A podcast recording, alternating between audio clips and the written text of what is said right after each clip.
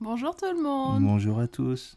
Alors on vous retrouve presque à la fin de nos vacances, reposés, après avoir pris le temps de préparer vos, bah, vos commandes que vous nous avez placées. Nous, nous vous en remercions. Nous espérons que vous adorez euh, vos produits, hein, la petite offre qu'on vous a fait avant nos vacances. Et puis aussi, vous préparez plein de petites choses. On espère euh, que vous allez aimer tout ça. Oui, parce que pendant ces vacances, qui étaient aussi un mélange de pause, où aussi on a pris un temps de réflexion par rapport à Luxet, euh, bien se projeter avec clarté dans l'avenir. On Sortir la tête du guidon. C'est ça, parce que souvent le quotidien empêche d'avoir des horizons. Alors ça a été très rafraîchissant pour nous d'avoir ces discussions entre nous, avec nos collègues, avec des partenaires, et un peu euh, recommencer en tout cas à recalibrer les choses. On a vraiment hâte de vous partager tout ça bientôt. Voilà. Bon, aujourd'hui, je précise qu'on est avec euh, notre invité euh, qui s'invite de lui-même. Oui. Et j'espère que ça va aller, qu'il va pas trop crier.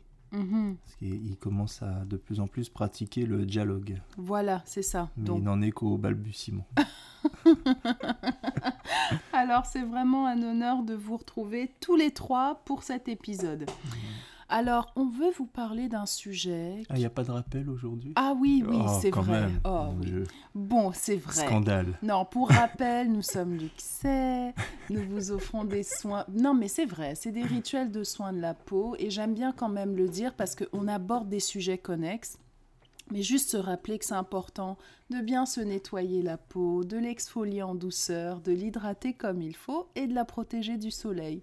Donc voilà, c'est juste un petit rappel euh, comme ça, juste. Euh, on n'a pas changé de métier, on vous partage juste ici des réflexions un peu philosophiques en fait, hein, qui nous ont amenés à, bâtir ce que vous voyez que nous avons bâti euh, jusqu'ici. Mais j'étais un peu déstabilisé que tu l'aies pas fait le rappel. Voilà, Donc là, je me sens mieux. Alors maintenant, on veut vous parler d'un sujet très mielleux pour bah. lequel moi, enfin moi je trouve que je suis souvent un peu moquée, même dans l'entourage personnel, parce que je on parle d'amour aujourd'hui. Oui, mais on veut essayer de le prendre euh, sous un angle d'une réflexion peut-être plus euh, ouais, structurée, d'épanouissement aussi. Oui, euh. oui c'est ça. Qu'est-ce que ça peut nous apporter? Parce que c'est certain qu'à un niveau individuel, euh, et après on l'a même étendu à notre vie de couple, à notre vie familiale, du moins on fait des efforts tous les jours là-dessus parce que on comprend aussi avec le temps qu'on vit dans une société qui nous amène à contresens de ce que nous essayons de faire. C'est un peu une bataille quotidienne. Alors c'est vraiment important de le faire, je trouve. Je précise qu'on ne s'est pas transformé en agence matrimoniale. Non. Et qu'on va pas vous révéler tous les secrets de l'amour. Mhm. Mais on va essayer de vous partager deux, trois choses qu'on pense avoir compris et qui, qu'on trouve intéressantes en tout cas. Mais c'est ça. Alors, Taurine a une définition que je trouve très intéressante de l'amour.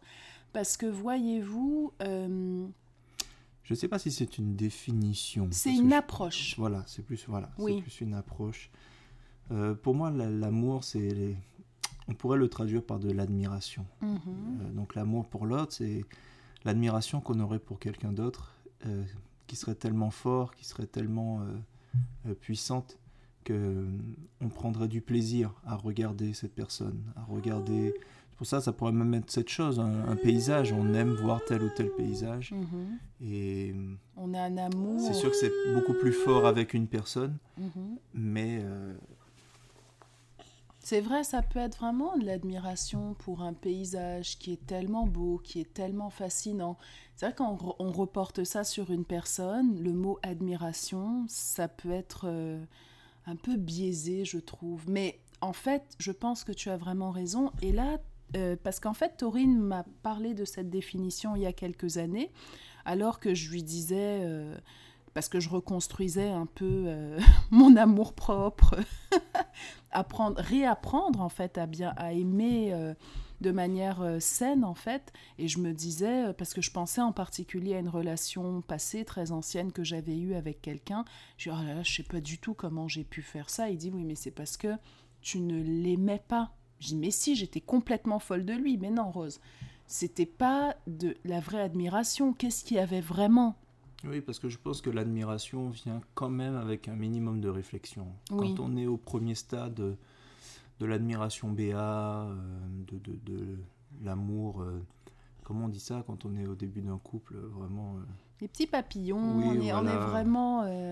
oui, c'est ça, on n'est pas vraiment sur de l'admiration. Et souvent, c'est parce que, bon, il y a eu une, une montée émotionnelle à un moment donné qui a fait mhm. qu'on a pu euh, s'engager avec cette personne, mais on n'a pas nécessairement pris le temps de voir qui était cette personne et de comprendre euh, euh, ses, qualités, qu'est-ce qui faisait qu'on pouvait l'admirer.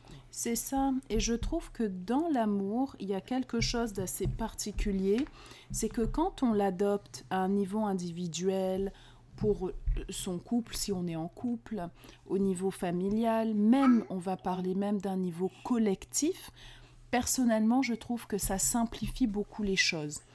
On simplifie sa vie, on simplifie son approche des choses, on simplifie absolument tout. Et c'est absolument fascinant en fait de voir comment on a une vie qui est davantage tournée vers des choses naturelles, accessibles, euh, parce qu'on s'aime, parce qu'on aime l'autre en face de soi, parce qu'on aime les autres à côté de soi, parce qu'on aime les personnes qu'on sert, on sert par exemple par rapport à quand on a une entreprise. Moi, je trouve qu'en tout cas, l'amour vient donner un peu ce canal euh, de sans effort. Et j'ai vu tellement de gens, grâce à mon activité au bar à rituel, transformer leur vie parce qu'elles ont accueilli l'amour à plusieurs niveaux. Euh, j'en ai parlé dernièrement d'ailleurs dans, dans, une de mes publications euh, sur les réseaux sociaux. Moi, j'encourage en fait tout le monde à le faire, mais c'est pas facile. On parle beaucoup de self-love, d'amour de soi, d'amour. On fait des chansons là-dessus, etc. Mais je pense que je pense que si on en parle aujourd'hui, c'est parce que nous savons qu'il y a beaucoup de mystères en fait liés à ça. Alors? Oui, et pour justement pour prolonger sur l'amour pour soi, je crois que euh, c'est pas très évident avec Louis, on s'excuse. Euh, oui, pour l'amour pour soi, justement, je pense que ça demande de s'admirer soi-même. Mais s'admirer soi-même ne veut pas dire euh, être narcissique. Oui. Je pense qu'il y a une différence qu'il faut, faut, que je vais essayer d'expliquer. c'est que quand on, on, est narcissique, on ne fait pas d'efforts. On s'aime peu importe ce qu'on fait. Oui. Et d'ailleurs, on parle souvent des pervers narcissiques, c'est-à-dire des gens même qui vont jusqu'au meurtre et qui se trouvent superbes. Donc c'est pas quelque chose, je pense, euh, qui repose sur une analyse. Par contre, quand on prend le temps de travailler, de se perfectionner dans tel ou tel domaine, euh, on peut admirer le, résultat qu'on obtient, que ça soit sur nous physiquement, euh, on fait beaucoup de sport, on s'entretient, que ça soit les talents qu'on arrive à développer. Et je pense que c'est cette admiration qu'on arrive à avoir pour soi, je pense que c'est ça qui est extrêmement satisfaisant et qui fait que ça développe notre amour pour nous-mêmes. Et donc, ça veut dire que ça vient avec du travail. C'est pas quelque chose qui va apparaître comme ça parce qu'on l'aura décidé. Je pense qu'il faut vraiment euh, se consacrer à cela et, et consacrer du temps. D'où notamment l'enjeu dont tu m'avais parlé de, en fait, retravailler avec ses mains. Là, on va tout de suite plonger dans le, sujet individuel. Désolé, hein, Louis avec nous, euh, on n'a vraiment pas pu faire autrement. Mais dans le sujet de l'amour pour soi, euh, de soi, euh, Taurine, en fait, m'a sensibilisée très tôt dans notre relation. Pour rappel, nous sommes ensemble depuis presque dix ans. À me dire qu'en fait, Rose lui-même s'apprêtait à devenir ingénieur et il m'a dit Rose, c'est un choix de carrière qui me plaît moyennement parce que je suis dans ma tête. Je ne vois pas nécessairement les réalisations euh, que je fais avec mes mains. Et toi aussi, tu devrais te questionner là-dessus à l'époque où j'avais euh, mon emploi dans le réseau de la santé euh, et où je travaillais en gestion de projet. Et du coup, j'ai trouvé que c'était une approche très intéressante et c'est comme ça que je, me suis finalement retrouvée à travailler beaucoup plus sur l'excès, à travailler beaucoup plus sur les textures des crèmes, sur les ingrédients à obtenir, les crèmes, les sérums, les huiles parfaites avec mes mains euh, et aimer en fait, admirer le résultat, dire mais c'est vrai que je le fais depuis que j'ai 15 ans, pourquoi je me retiens perpétuellement avec ce talent? Et ça, ça demande de progressivement commencer à, admirer en fait ce qu'on fait, à s'admirer. Et on vit dans une société qui nous donne des outils complètement exogènes, complètement extérieurs à soi, qui sont difficiles à appréhender pour réapprendre à s'aimer. Alors que moi, les produits, les concoctions, c'est très naturel. J'ai vu les femmes faire ça dans ma famille. J'ai côtoyé des gens en France qui le faisaient. C'était très naturel pour moi, mais comme on est dans une société qui nous, qui nous pousse, qui nous sépare en fait de cette capacité à s'auto-admirer, à admirer la beauté, le talent, euh, le, le, le, ce qu'il y a de bon en fait chez l'autre, ce qui est beau, ce qui est bien, ce qui est bon, comme dit euh, une de mes amies, euh, ben, on se prive de ça, on se coupe de ça, et je pense que c'est un peu l'une des racines des mots d'aujourd'hui, en fait, de nos temps modernes. Oui, et je crois aussi qu'on est dans une époque très intellectualiste, c'est-à-dire qu'on veut vraiment on a cette vision que hum, on peut aller beaucoup plus loin par l'esprit que par le corps. Oui. Mais je crois que les deux sont complémentaires et pas du tout contradictoires. Et je pense que c'est nécessaire à un moment donné de pouvoir traduire physiquement mhm. ce qu'on a dans la tête, mhm. de pouvoir euh, euh, travailler sa dextérité, travailler cette, conversion du mental au physique, c'est-à-dire vraiment euh, pouvoir avoir quelque chose de palpable en bout de chaîne Mhm. Je pense que c'est extrêmement important parce que ça, ça, vous fait quelque chose justement de... Ça crée quelque chose à admirer, ça crée quelque chose de que, l'on peut, euh, que l'on peut échanger, que l'on peut offrir, que l'on peut montrer. Et je pense que c'est important dans les relations sociales aussi. On n'est pas en train de vous dire si vous avez un travail trop cérébral, de démissionner, de détester ce que vous faites. On vous parle simplement de notre cheminement à nous. Oui, mais c'est pas, ça ne se, oui, ça peut se traduire par le travail, mais ça peut aussi se traduire même dans, dans certains loisirs. On a besoin de toute façon de, dans une société de gens qui fassent toutes sortes de métiers, et c'est pas toujours plaisant, mais on a besoin de ces gens. Mais je pense que on a aussi une, une période dans notre emploi du temps, dans notre temps libre, qui est consacrée à des loisirs, et on peut à travers ces loisirs euh, euh, exprimer aussi quelque chose, euh, un, un, talent quoi. Je, je sais pas, je regardais les modélistes récemment, c'est vrai que c'est intéressant de voir des gens qui arrivent à faire voler des petits avions. Ah ouais, ok. c'est beaucoup de minutie, beaucoup de travail. C'est juste un exemple comme ça, mais mhm. je pense que ça, ça, fait du bien aussi à, la, à ceux qui le font de, de, pouvoir traduire comme ça ce qu'on a dans la tête. On peut être ingénieur aéronautique et puis euh, le, week-end euh, faire voler des petits avions. Je pense qu'aussi ça permet de se de, voilà, de libérer aussi de, de, de, trop de pensées et puis se créer quelque chose justement qu'on peut, qu'on peut voir, qu'on peut aimer. Et, voilà, peut-être que quand on arrive à faire un triple looping, euh, on a plus d'amour pour soi-même. C'est ça, et puis dans, euh, à ce niveau individuel, quand on retrouve l'amour de soi-même, vous savez que je suis une très grande admiratrice justement du massage, parce que moi-même, à une certaine époque de ma vie, euh, je vous en parlerai plus en détail dans un autre épisode, mais j'ai dû me détacher de mon corps. Euh, certaines d'entre vous, vous le savez, à un moment donné de ma vie, j'ai été mannequin et euh, j'ai dû me détacher de mon corps à certains niveaux. Et c'est vrai que lorsque j'ai quitté ce monde-là, l'un des réflexes, l'un des automatismes que j'ai eu, c'est de recommencer à me masser comme le faisaient les femmes de ma famille plus jeunes. Et ça, ça a été extrêmement thérapeutique, extrêmement réparateur, restaurateur pour moi. Et c'est pour cela que je le partage très naturellement avec vous. En fait, c'est pas euh, c'est pas des vues de l'esprit, c'est vraiment quelque chose qui a fait partie de mon quotidien pour me permettre de revenir à l'intérieur de mon corps et revenir physiquement dans ce que je pouvais à nouveau admirer chez moi. Donc c'est vraiment ça. Et je pense que justement, l'admiration pour soi, c'est une première étape pour pouvoir euh, admirer l'autre aussi. C'est ça.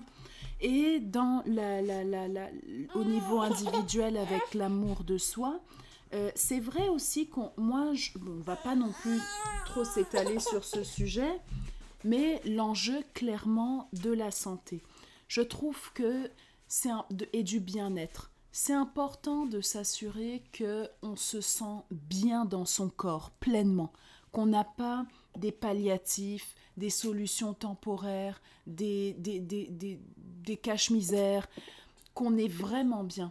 Et je trouve que toi et moi, ça a été un aspect finalement de notre vie de couple. Quand on s'est, un peu, un peu de temps après qu'on se soit mis ensemble, Taurine sortait d'un cancer moi, j'avais, j'avais d'autres problèmes mineurs, mais, mais quand même hein, qui me gênaient beaucoup. Et je me suis, je, suis redevenue souveraine de ma santé, de l'état dont je, enfin oui, de ma santé, de mon corps, un corps fonctionnel qui peut penser, qui ne s'épuise plus euh, trop facilement, connaître mes limites, connaître mes forces, capitaliser en fait, rentrer à l'intérieur de ce physique, pas pour le dompter, mais il est là pour nous, pour nous servir et il est là pour être globalement en général fonctionnel. Euh, je, m'excuse, il peut y avoir des accidents de la vie ou des, des, des, des choses malheureuses qui arrivent. Euh, mais il me semble. Mais, justement, quand on a des accidents de la vie, je pense que. Parfois ça aide. Hein. c'est-à-dire que je pense qu'il faut aussi prendre, saisir cette occasion, si je peux me permettre, de développer d'autres talents. Oui. Euh, Est-ce que toi, ton cancer t'a aidé dans ce sens-là? Oui, je, je, pense que j'ai compris que je, je pouvais avoir euh, d'autres moyens d'expression.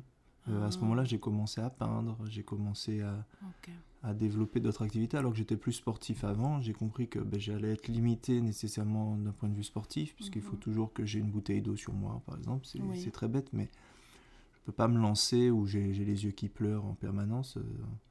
Je peux pas me lancer dans la compétition de ski ou euh, commencer à faire euh, du, de, la course à pied. Mais je veux juste préciser que Taurine a eu ses glandes salivaires endommagées et les glandes lacrymales. Donc les larmes et la salive, c'est pour ça qu'il vous dit ça, juste que ce soit Donc à ce moment-là, j'ai commencé à développer d'autres talents que j'avais qui, qui, qui, qui, étaient pour moi aussi des sources d'épanouissement. C'est ça, oui, mais mhm. c'est assez impressionnant d'ailleurs comment... Euh, il a littéralement commencé à fleurir. Tu étais quelqu'un qui était aussi beaucoup dans sa tête. Hein. Mhm. Dans tes mathématiques, euh, tes physiques, tes trucs. Euh. Et puis, il a commencé à se laisser aller. Il m'a rejoint un peu plus dans le côté littéraire, je trouve. Euh.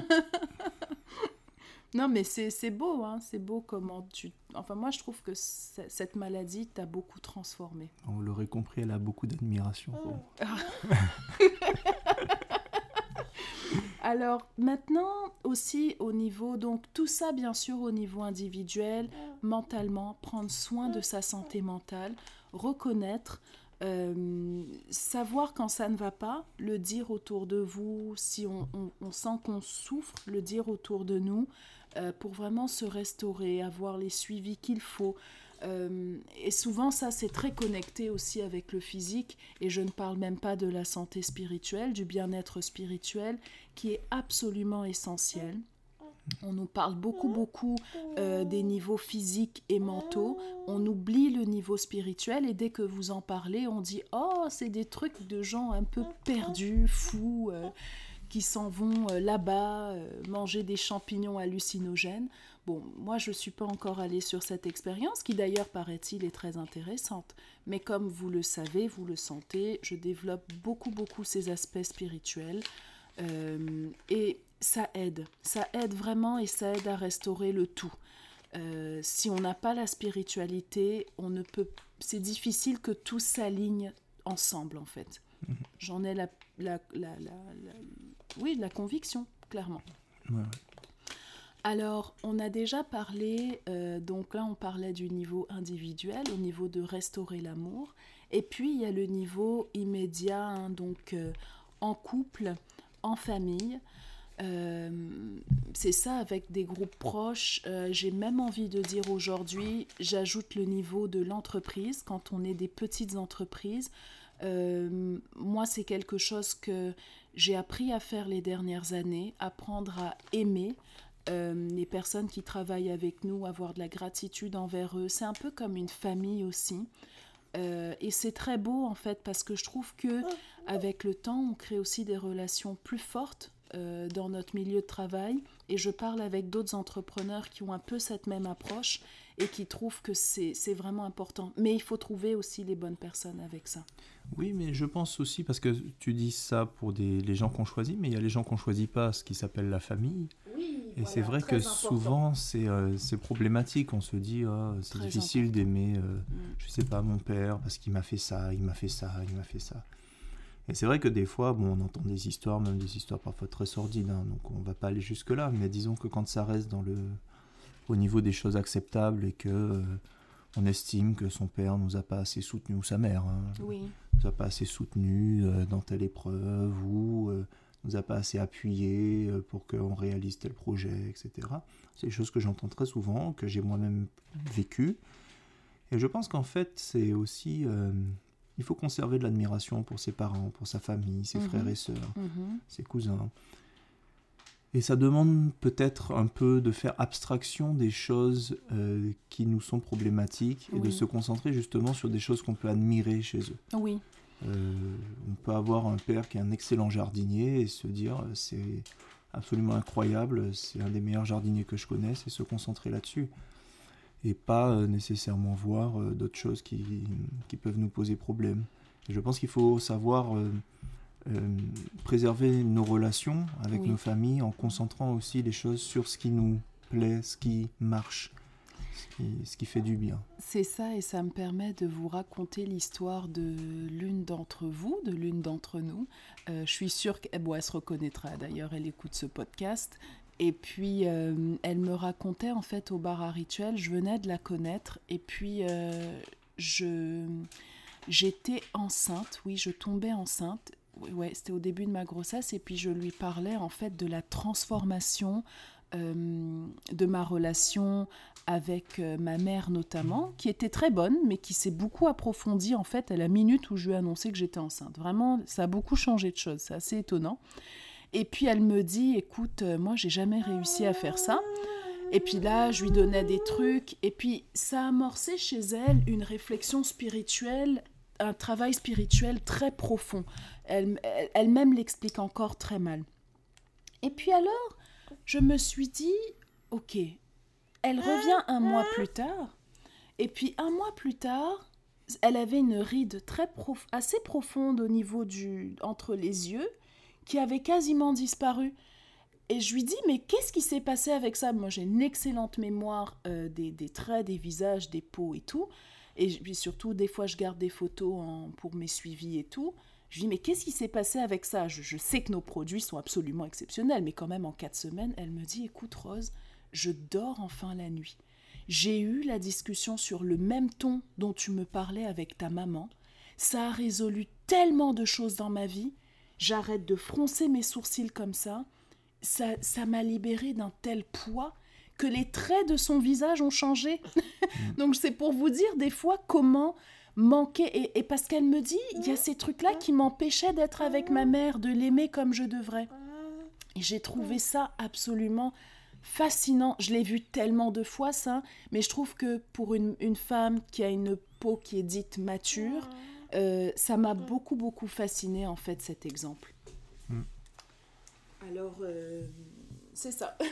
Ouais, c'est incroyable comment euh, se libérer de ces choses-là euh, peut vraiment, vraiment améliorer votre vie. C'est ça, accueillir l'amour, même dans ce, au lieu de tout le temps des dîners de famille avec tout le temps plein de reproches, c'était pas parfait, c'était pas bien fait, c'était pas. Et si on disait ah j'ai aimé ça, Oui, et puis on n'est pas obligé de se voir pour un dîner. On peut Oui. aussi aller faire une randonnée. voilà, pour aussi- éviter de trop parler, Voilà. juste Si apprécier. on sait que les conversations sont conflictuelles, par exemple, on n'est pas du tout du même bord politique et qu'à chaque fois qu'on se voit, c'est la dispute euh, Oui, pour savoir qui devrait être euh, le président, c'est peut-être euh, Oui. un peu trop. Donc, Oui. euh, se- aller faire une randonnée ensemble, c'est C'est aussi ça. une façon de parler des arbres et, et Mhm. du ciel bleu. Et... c'est vrai que Taurine et moi, il y a sept ans, on a commencé à voir nos proches amis, famille autour d'activités bien précises en fait.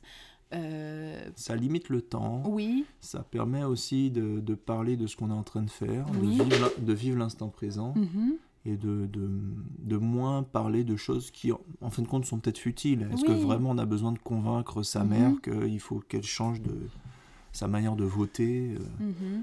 Est-ce que c'est vraiment nécessaire? Je ne sais pas. Pas forcément, et ça nous empêche de nous aimer. Voilà. Et là, c'est là où je trouve que ce système complètement fourbe gagne, en fait. On se prive de l'amour qu'il y a entre un- une mère et un fils, une, une mère et un- un- une fille, peu importe, un père, peu importe. Mais moi, je trouve qu'en tout cas, c'est très important de, de, de trouver ce, gen- ces- les repères qu'il faut pour s'aimer, sans compromis. C'est tellement important, c'est tel, en fait, c'est la source de tout, en fait. Surtout avec les personnes qu'on ne peut pas changer autour de nous. Ou des fois, il y a des amis qui sont là, qui deviennent comme la famille. Oui, et puis ça va encore plus loin quand on commence à parler de la société autour de nous, de nos voisins, de, de notre, des gens qu'on qu'on côtoie euh, par, euh, j'ai envie de dire par hasard. Oui. Euh, et là, c'est vrai que ça demande aussi un travail. Ça demande à chacun de, de faire sa part. Et on ne peut pas demander aux autres de faire la leur tant que nous-mêmes, on n'a pas fait la nôtre. Oui. Euh, je voyais tout à l'heure, on, est, on, on allait se promener, prendre une petite marche au parc. C'est vrai que je vois quelqu'un qui jette son mégot de cigarette dans le parc. C'est quelque chose que je trouve euh, bon, pas très propre. Je me dis, c'est vraiment décevant, il y a un beau parc. C'est dommage de le gâcher euh, en jetant son mégot. Et puis, Rose et moi, on était en train de manger des petites euh, Pistache. des pistaches. Et Rose m'a demandé qu'est-ce qu'on fait des des, Des coques. des coques de- des pistaches? Est-ce qu'on Mhm. les qu'on les jette euh, dans le gazon? Est-ce que qu'est-ce qu'on en fait en fait? Et puis là, je me suis dit, écoute, euh, oui, c'est biodégradable, oui, ça pourrait aller dans le gazon, mais est-ce que vraiment c'est la place? Si tout le monde commence à jeter Des euh, trucs biodégradables voilà. dans un si beau parc. oui, on va peut-être euh, finir par marcher dans du compost. C'est Oui. peut-être plus agréable de marcher dans de l'herbe que dans du compost. On parle d'un, je parle là d'un parc urbain. hein. Je parle Mhm. pas de d'une forêt euh, où il y a moins de monde. On est quand même dans un parc avec beaucoup de densité. Et c'est vrai que quand il y a autant de densité, euh, bah, ça demande des règles aussi un peu plus strictes qu'on doit s'appliquer à nous-mêmes. Et attendre qu'il y ait un panneau qui m'écrive euh, non, ne jetez pas vos, co- vos coques de pistache là. euh, c'est peut-être c'est peut-être pas la peine d'aller aussi loin. C'est ça. Et puis enfin, pour finir cet épisode, bah, parler de l'amour dans le grand collectif. Mm. Parce que, en fait, ça, euh, bien sûr, s'aimer soi-même, aimer son entourage immédiat, trouver la possibilité de de d'éviter en fait euh, tout ce qui nous divise en fait et, trou- et se forger du vécu des souvenirs autour de ce qui nous unit plutôt c'est le nerf de la guerre mais je peux vous assurer que en ce moment, vous, je pense que vous le ressentez tous à des niveaux différents, peut-être même avec des perspectives différentes. L'amour collectif, c'est probablement ce qu'il y a de plus difficile, qui peut être déformé, instrumentalisé par des philosophies, des, des, doctrines politiques, des, des, façons de voir le monde, les choses. Et euh, moi, je crois qu'en ce moment, l'humanité doit justement se recalibrer par rapport à ça, par rapport, par rapport à comment s'aime-t-on euh, dans ce très grand collectif euh, national, international, bon, un peu plus provincial pour le Québec. Euh, voilà, Mm. clairement. Ouais, et ça demande justement de, que chacun euh, euh, fasse son travail et puis qu'on mette aussi de l'avant des choses saines en fait. Il y a ce Mhm. besoin-là. Pour aimer l'être collectif, je pense qu'il faut aussi que l'être collectif incarne quelque chose d'admirable, de beau. Mhm. Euh, Il faut peut-être voilà, qu'on commence en- à construire un, un environnement qui nous plaît aussi à nous tous. Oui, Quand je vois, euh, on va tous euh, visiter euh, quand on peut voyager, hein, bon, Oui. bien sûr, des, des villages. On va à l'autre bout du monde pour voir tel ou tel village. En réalité, tel ou tel village est beau parce que les gens qui y vivaient à l'époque où ça a été construit ont pris le temps. Ont Mhm. pris le temps de faire en sorte que cet endroit soit beau. oui. Ils ont réfléchi à chaque pierre, mhm, à chaque mur, mhm. à chaque fenêtre et Parfois chaque arbre. chaque arbre, euh, quelle, quelle espèce, où le planter. euh. Et je pense que c'est quelque chose qu'on a un peu tous perdu, un peu partout dans le monde, hein, mine de rien. Bon, Il y a peut-être euh, des irréductibles, mais globalement, c'est quand même quelque chose qui est, qui est tombé On- en On désuétude. le cherche, on le cherche. Et voilà, et je pense qu'il y a vraiment. C'est quelque chose à valoriser et euh, je crois que ça commence soi-même, par Oui. son propre jardin Oui, par euh, la, la- la- la portion de route qui est devant chez soi. Euh, on n'est pas obligé d'attendre que, euh, que peut-être la ville envoie des éboueurs pour ramasser les ordures qu'il y a devant. Euh, pour la, la petite euh, anecdote, j'ai un père qui, à chaque fois qu'on va à la plage en Martinique, oui. repart avec deux, trois sacs plastiques. plein Euh, d'ordures. je parle de gros sacs poubelles. hein oui, plein d'ordures qu'il ramasse, qu'il trouve dans la mangrove, dans les arbres, sur, la, sur le sable, dans l'eau même parfois. oui, oui. Et il dit que c'est parce qu'il veut que l'endroit soit plus beau euh, une fois qu'il soit parti qu'avant qu'il arrive. Et c'est vrai que souvent les gens le regardent, certains le prennent pour un fou, mais beaucoup euh, expriment de l'admiration et de la reconnaissance pour ce qu'il Mhm, fait. mhm. Et voilà, je crois que Oui. c'est un peu le message que je voulais passer aujourd'hui. C'est ça, et puis euh, donc ça me permet de revenir sur un sujet qui est quand même très important, qui est que je vous ai dit au mois de mars, pour les personnes d'entre vous qui nous écoutent sur le, le- le Instagram, les stories quotidiennes, que nous avons une, presque une guerre spirituelle en fait à vivre en ce moment, où nous devons faire attention au niveau physique, au niveau mental et au niveau spirituel. Et je pense que c'est très important de s'en souvenir en ce moment pour se guérir et laisser, et laisser l'amour en fait nous pénétrer au niveau individuel, euh, au niveau de nos entourages immédiats et au niveau de notre grand collectif que nous devons réinventer. C'est là, c'est en ce moment, ce besoin urgent que vous sentez de prendre soin de vous, de retourner à l'intérieur de vous. Répondez à cet appel. Donc je termine l'épisode juste en vous disant qu'on attend vos questions, car le dernier épisode de la saison, ce sera un question-réponse. On a eu beaucoup de questions, mais on aimerait encore en avoir d'autres. Alors vous êtes les bienvenus. Écrivez-nous. Euh, si possible, essayez de le faire d'ici le 24 ou 25 septembre maximum. Comme ça, on aura le temps d'y répondre pour, euh, pour l'épisode que nous enregistrerons pour la Par finale. email, Par email, oui, par courriel, c'est bien. Et continuez bar. bar at luxet.com. Bar comme un bar, B-A-R, at luxet.com. Euh, N'oubliez pas aussi de d'aimer notre podcast, de vous abonner, de le partager aux personnes qui vous pensez pourraient bénéficier de cette écoute. Euh, ça nous honore. On est très très très honorés de voir que vous l'écoutez beaucoup alors qu'on n'a même pas eu de publicité, de grosses promotions, simplement vous qui nous encouragez, qui aidez, qui partagez et ça remplit nos cœurs de gratitude. Oui. Puis on aime beaucoup le faire. Oui, On espère qu'aujourd'hui euh, ça a été, parce qu'avec euh, la petite Louis. crapule qui est là, oui, c'était dur de rester cohérent et voilà. voilà. Donc, vous aurez droit. Bravo. Il a gardé le cri pour la fin. Voilà, c'est ça. Tant mieux. Merci pour tout. Merci beaucoup. Merci d'être là. Merci de nous encourager dans ce que nous faisons. Et on vous souhaite beaucoup d'amour dans votre vie. Oui, beaucoup d'amour, tout plein. Au revoir, à Au bientôt. revoir.